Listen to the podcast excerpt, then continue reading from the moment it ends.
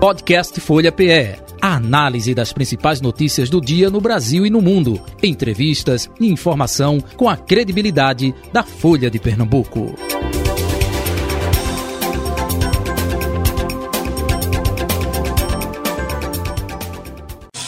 Folha Política. Folha Política de hoje, terça-feira, 13 de dezembro de 2022. É, nosso convidado nesta segunda parte do Folha Política é o senador Humberto Costa, do Partido dos Trabalhadores, se encontra em Brasília, para ser específico, acredito eu, na sede né, do Centro Cultural Banco do Brasil.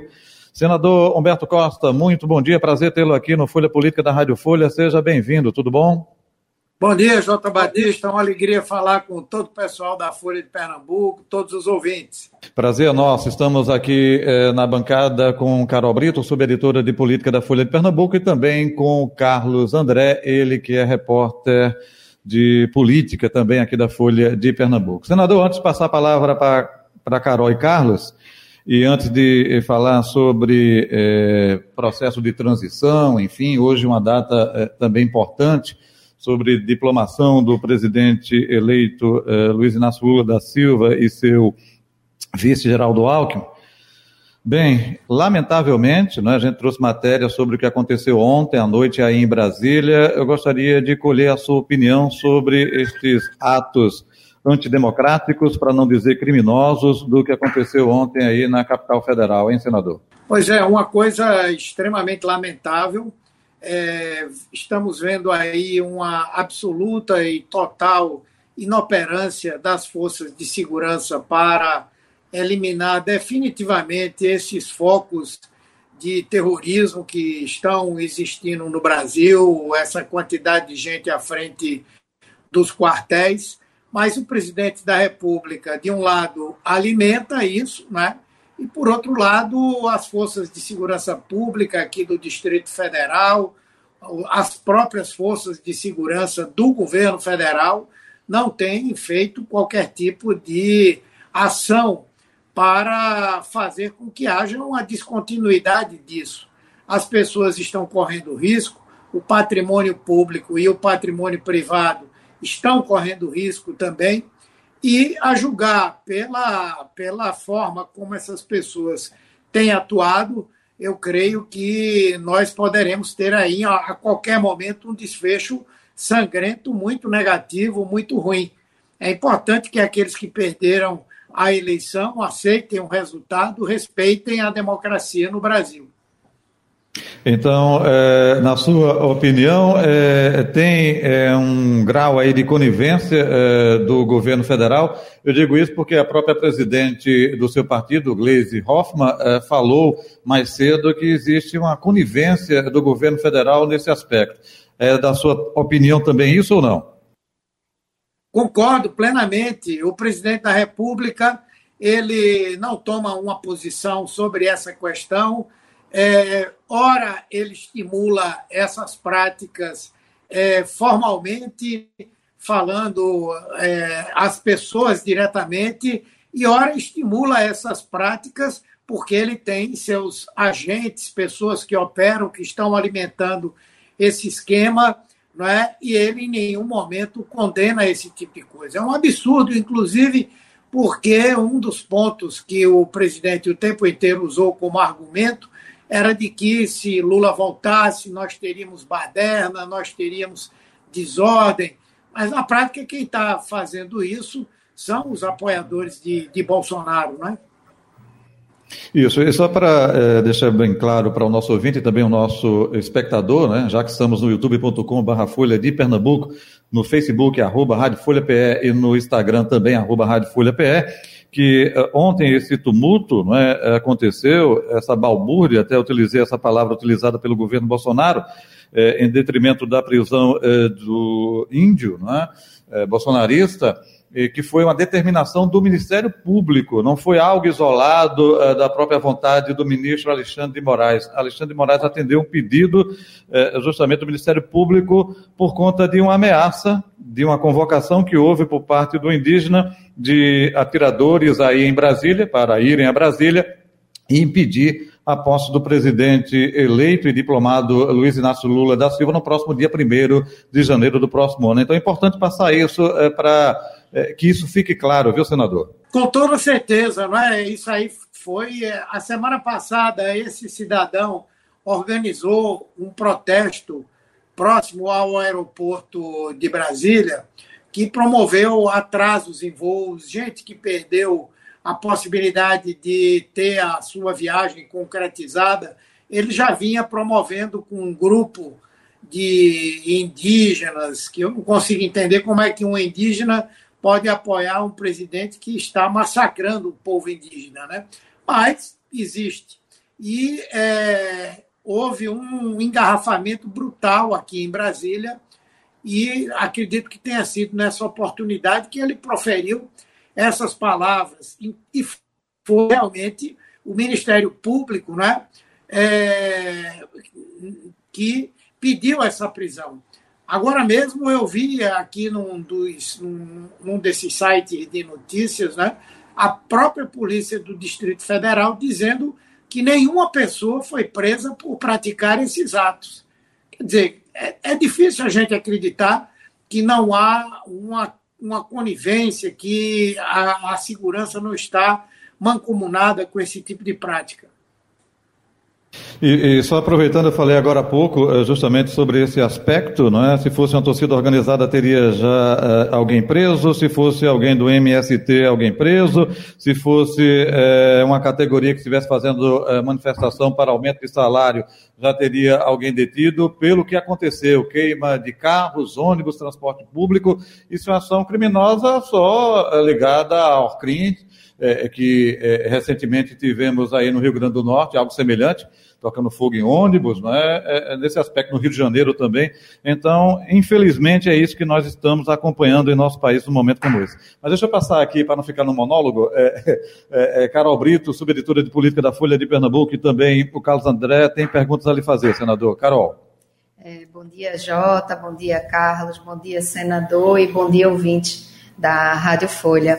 É, senador, eu queria falar um pouco então da pauta é, do país, que é isso que está interessando grande parte da população também, né? É, há a perspectiva da votação da PEC da transição é, na Câmara e é, tem é, uma perspectiva também do encontro de Lula com Arthur Lira. como é que estão as articulações para garantir que essa pauta seja aprovada na Câmara? Bem, bom dia, Carol. Na verdade, nós estamos trabalhando já há muito tempo para que possamos aprovar essa PEC da transição, que ela é fundamental para que nós possamos atender às demandas da população brasileira em relação ao combate à fome, em relação à reconstrução do Sistema Único de Saúde, em relação a muitos pontos que são relevantes para a geração de emprego, melhoria da renda da população. No, no, Senado, nós tivemos um resultado muito positivo, até um tanto surpreendente.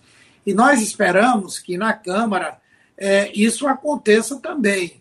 Não há por que haver qualquer tipo de boicote à votação dessa matéria, porque ela é vital para o futuro do nosso país.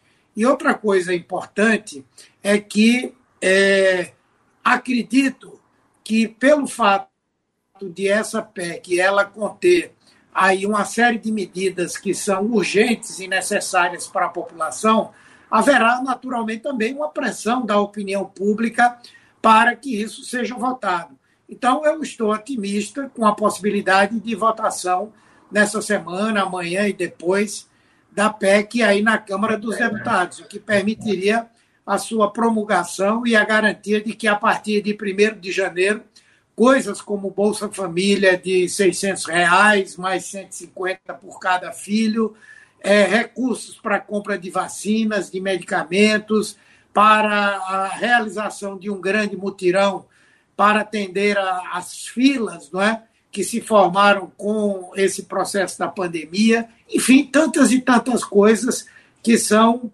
é, essenciais para o nosso país. Deixa eu ir agora com o Carlos André. Carlos. Bom dia, senador. Bom dia, ouvintes. Bom dia, bom dia Jota. Bom dia, bom Carol. Dia. Senador, eu queria voltar à questão dos atos antidemocráticos de ontem. É, até ontem à noite, o ministro da Justiça não tinha se pronunciado. É, o presidente Bolsonaro fez três postagens no Telegram, nenhuma que tinha a ver com os atos antidemocráticos. O senhor acredita que essa, que essa postura de silêncio do presidente e de omissão do ministro da Justiça é uma forma velada de apoiar esses atos, atos antidemocráticos? Eu não tenho dúvida, Carlos André. Bom dia para você. Eu não tenho dúvida.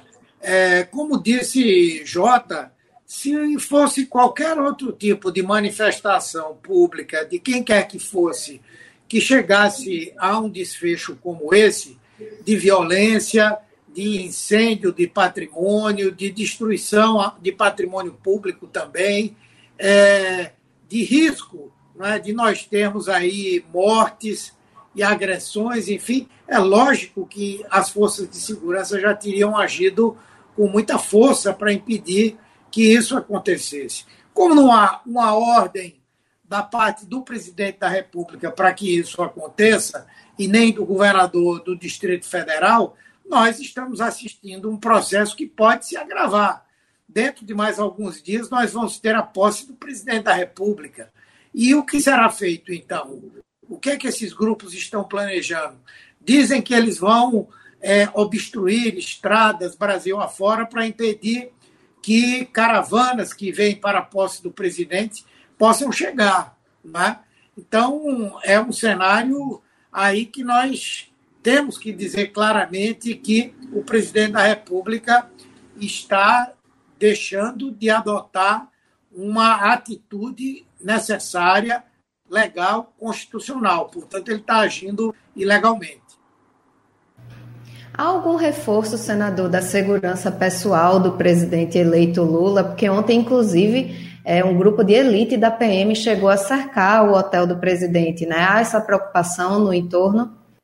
Sim, claro, já foi bastante reforçada essa segurança, né?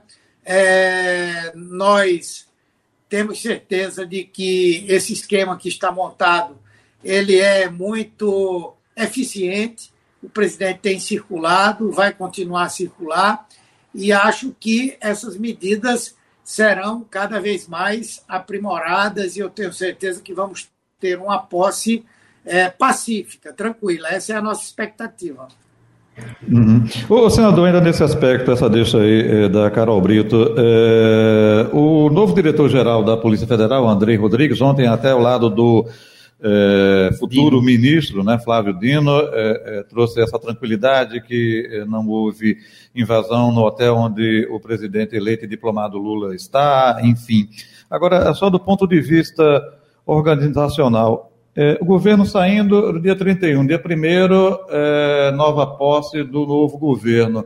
O novo diretor da Polícia Federal, Andrei Rodrigues, é, já tem comando nessa questão de esquema de proteção.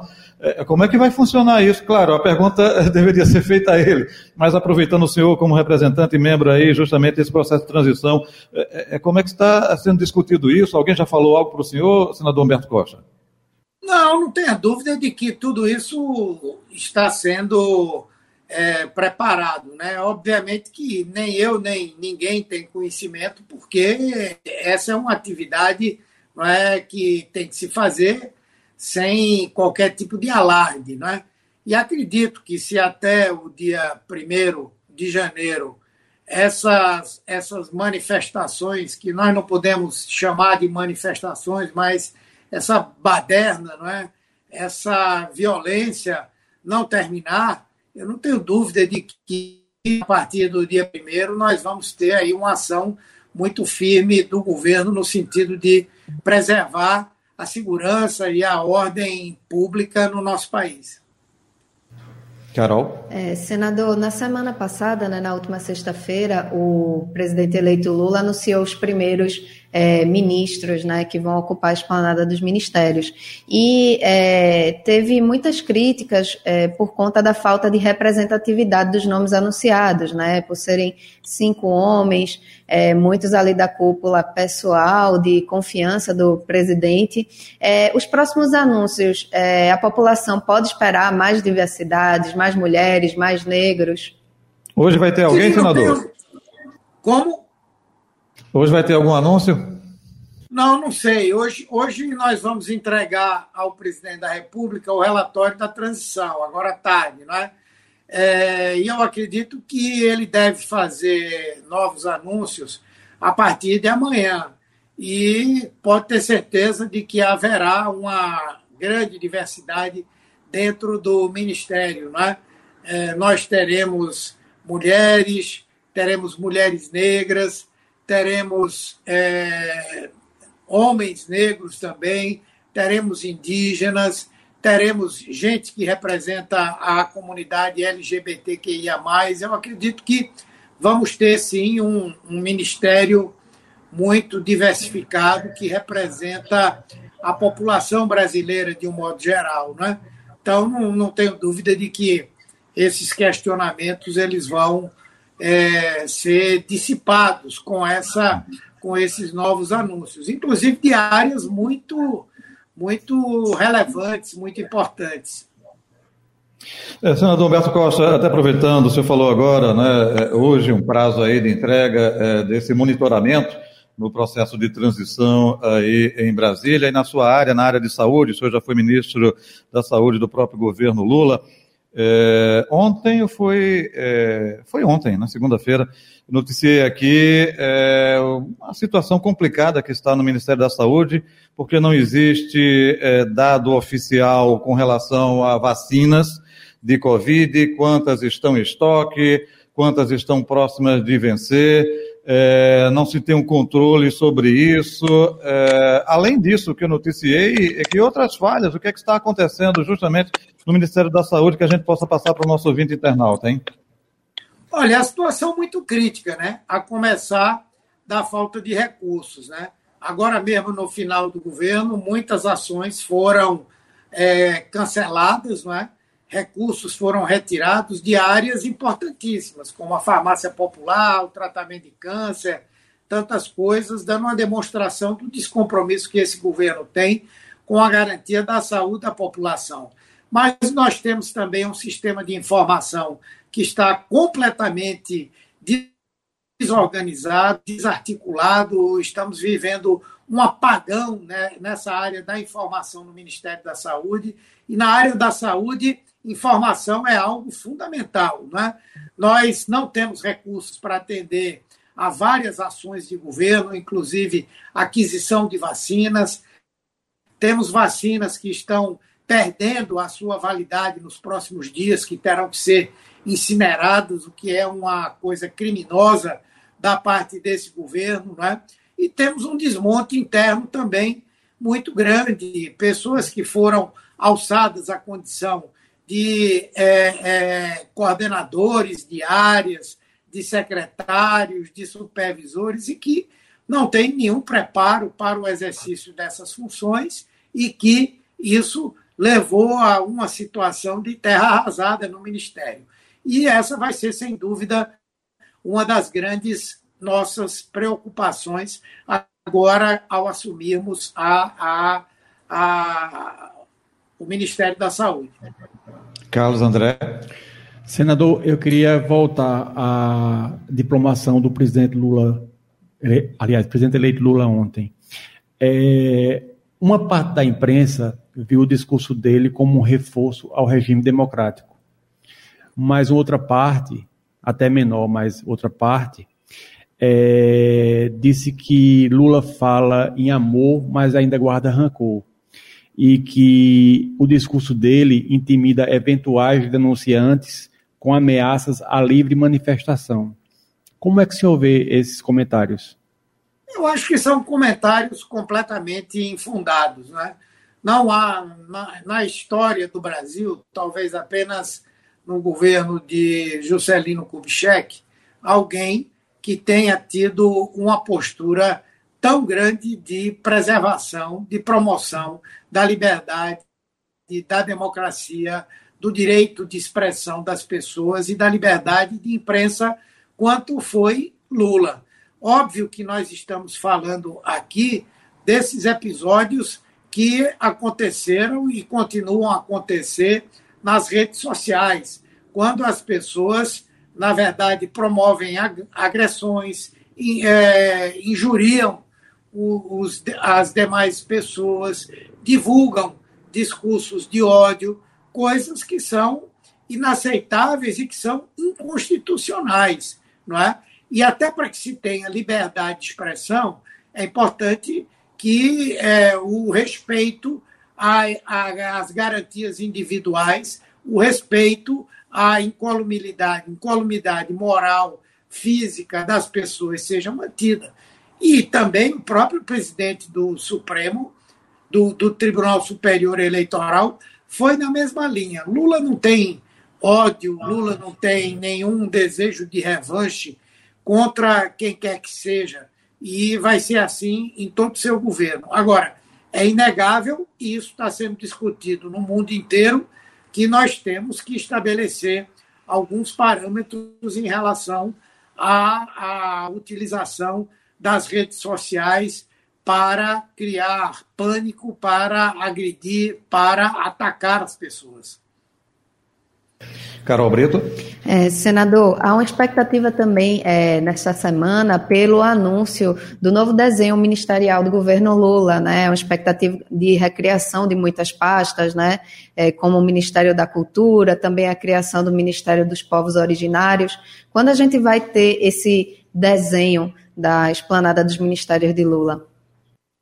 Olha, eu, eu acho que hoje, no, na entrega do relatório, esse relatório já deve conter essa proposta, inclusive já avaliada pelo avaliada e, e, e, homologada pelo presidente Lula, não é?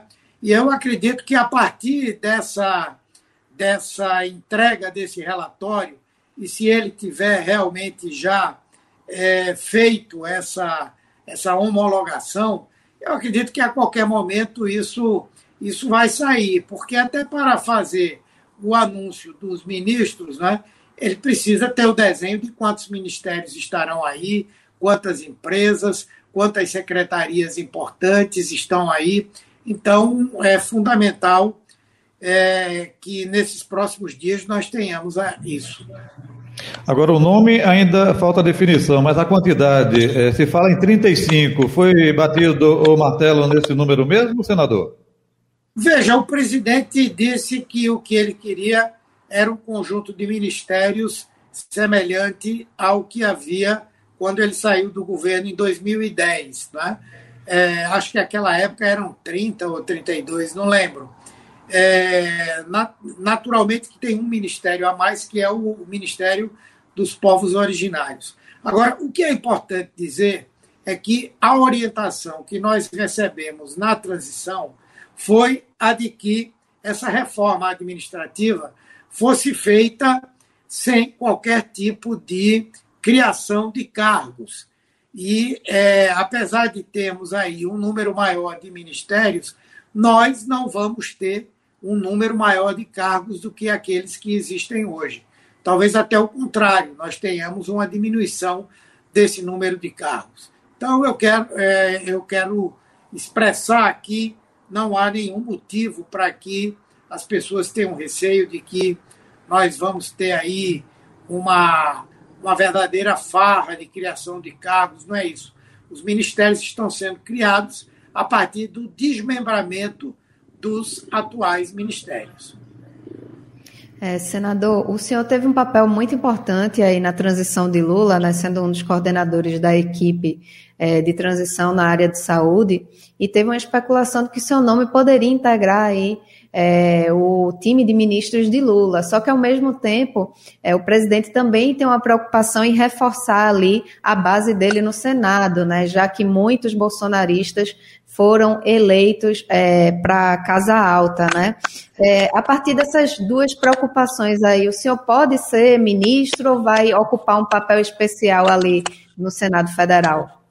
Não, na verdade, na, na conversa que eu tive com o presidente Lula ele falou da importância de nós termos uma bancada é, forte lá no Senado Federal.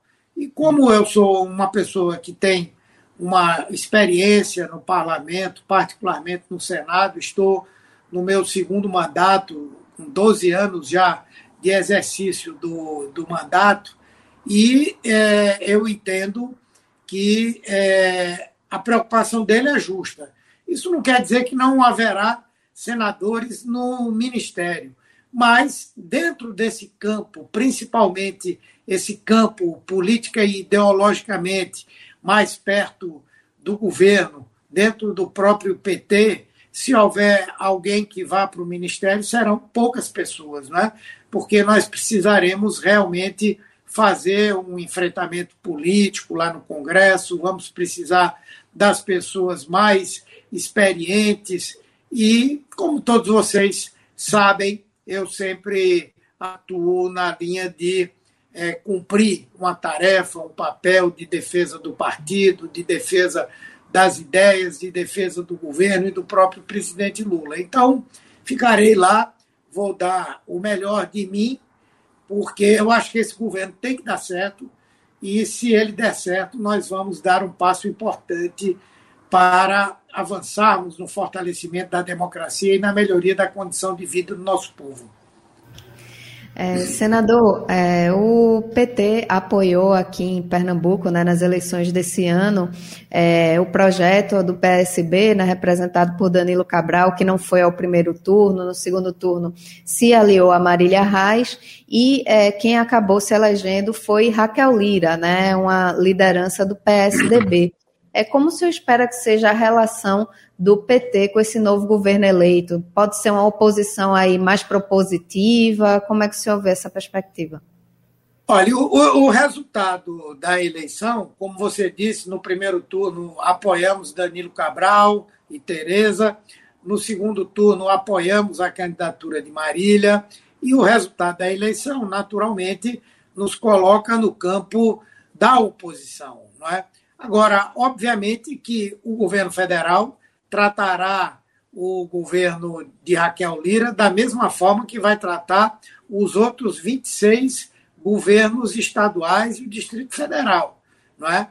Então, é, eu não tenho nenhum temor de que essa reunião, essa relação seja uma relação conflitiva, a não ser que parta da governadora algum tipo de hostilidade, coisa que eu também não acredito. Além do mais, nós temos que ter uma paciência para olhar aí como vai se dar o início do governo. Até agora eu tenho algumas preocupações porque não vi ainda a apresentação de planos, de ações emergenciais para o enfrentamento dos problemas no Estado, não é? E a nossa própria postura de oposição, ela vai depender na sua intensidade não é? é do, do próprio governo, das propostas que o governo apresentar. É óbvio que tudo que vier para atender o interesse da população vai contar com o apoio do PT, vai contar com o apoio é, de todos nós. Agora, naturalmente que se erros forem cometidos, a nossa obrigação será apontar esses erros. Né? Agora, naturalmente, isso é uma opinião. O partido vai se reunir. O partido ainda não fez uma avaliação do processo eleitoral, vai se reunir e vai tomar uma posição definitiva sobre como será a relação do PT com do PT e da federação com o governo Raquel. Naturalmente que como pernambucano, como senador do estado, eu pretendo ajudar no que for possível para que o governo tenha sucesso e vou torcer também, porque eu acho que todos os pernambucanos querem que as coisas deem certo. É, senador, trazendo um pouco para a questão aqui do Recife, né, nas últimas eleições, é, o prefeito eleito João Campos teve uma disputa aí muito acirrada com o PT, né, com muitas críticas. É, essa relação acabou se transformando, principalmente nas eleições desse ano, né, quando João Campos foi uma voz em defesa da eleição do presidente eleito Lula. E qual é a perspectiva dessa relação PT-PSB é, dois, com a perspectiva para 2024? O senhor vê uma reaproximação é, dos partidos para essa eleição? Olha, hoje nós estamos unidos no apoio ao governo do presidente Lula, não é? Isso naturalmente gera é, uma aproximação. Né? É, obviamente que é uma aproximação que até o presente momento não teve nenhuma discussão sobre qualquer desdobramento, apoio à administração ou não. Agora, naturalmente que nós todos temos que estar abertos, né? A esquerda aqui em Pernambuco precisa se recompor, se reconstruir. Acho que num modelo novo, diferente do que foi historicamente a Frente Popular, com muitos outros protagonistas, novos protagonistas, inclusive. E, portanto, temos que dar tempo ao tempo. Do senador lá em Brasília, que gentilmente nos atendeu aqui, mas eu acho que deu para uh, passar né, um leque de informações aí com relação à transição, é, cenário local, enfim, não é, Carol? É, pois é, Jota, ele falou um pouquinho aí de tudo, né? Desde o cenário em Brasília, passando aqui pelo estado, e um pouquinho aí sobre Recife, né? Uhum. Pena que foi interrompido aí no meio do caminho. Inclusive das confusões de ontem, né, também. Isso, deu para passar também nesse aspecto. Legal, gente. É, nada? Não, então vamos encerrando por aqui por conta do tempo. Vamos seguindo aqui com o nosso programa e finalizando Folha Política. Carol, para você um abraço até amanhã, né? Um abraço, Jota e Carlos, até amanhã. Carlos Idem, um abraço até amanhã. Um abraço, Jota, até amanhã. E agradecendo ao senador Humberto Costa, do Partido dos Trabalhadores, né, por ter nos atendido, é, como ele disse, daqui a pouco entregando o relatório do processo de transição. Eu ia perguntar o próximo passo agora, enfim, depois da entrega desse relatório ao presidente Lula. Né? É, então, ele falou um pouco ali que é o uhum. relatório e também o desenho dos Isso. novos ministérios, Isso. né? E a partir de então, ele acredita que é, amanhã e em diante, novos ministros devem ser anunciados. Ok. a CNN adiantou que vai ter é, esse evento de entrega dos relatórios e que do, depois disso Lula deveria anunciar alguns ministros ainda, ainda hoje, né? É, então, segundo vamos, a CNN. Vamos aguardar, né? hoje ou amanhã teremos notícias. Gente, um abraço e até amanhã, se Deus quiser. Folha Política. Podcast Folha PE. A análise das principais notícias do dia no Brasil e no mundo. Entrevistas e informação com a credibilidade da Folha de Pernambuco.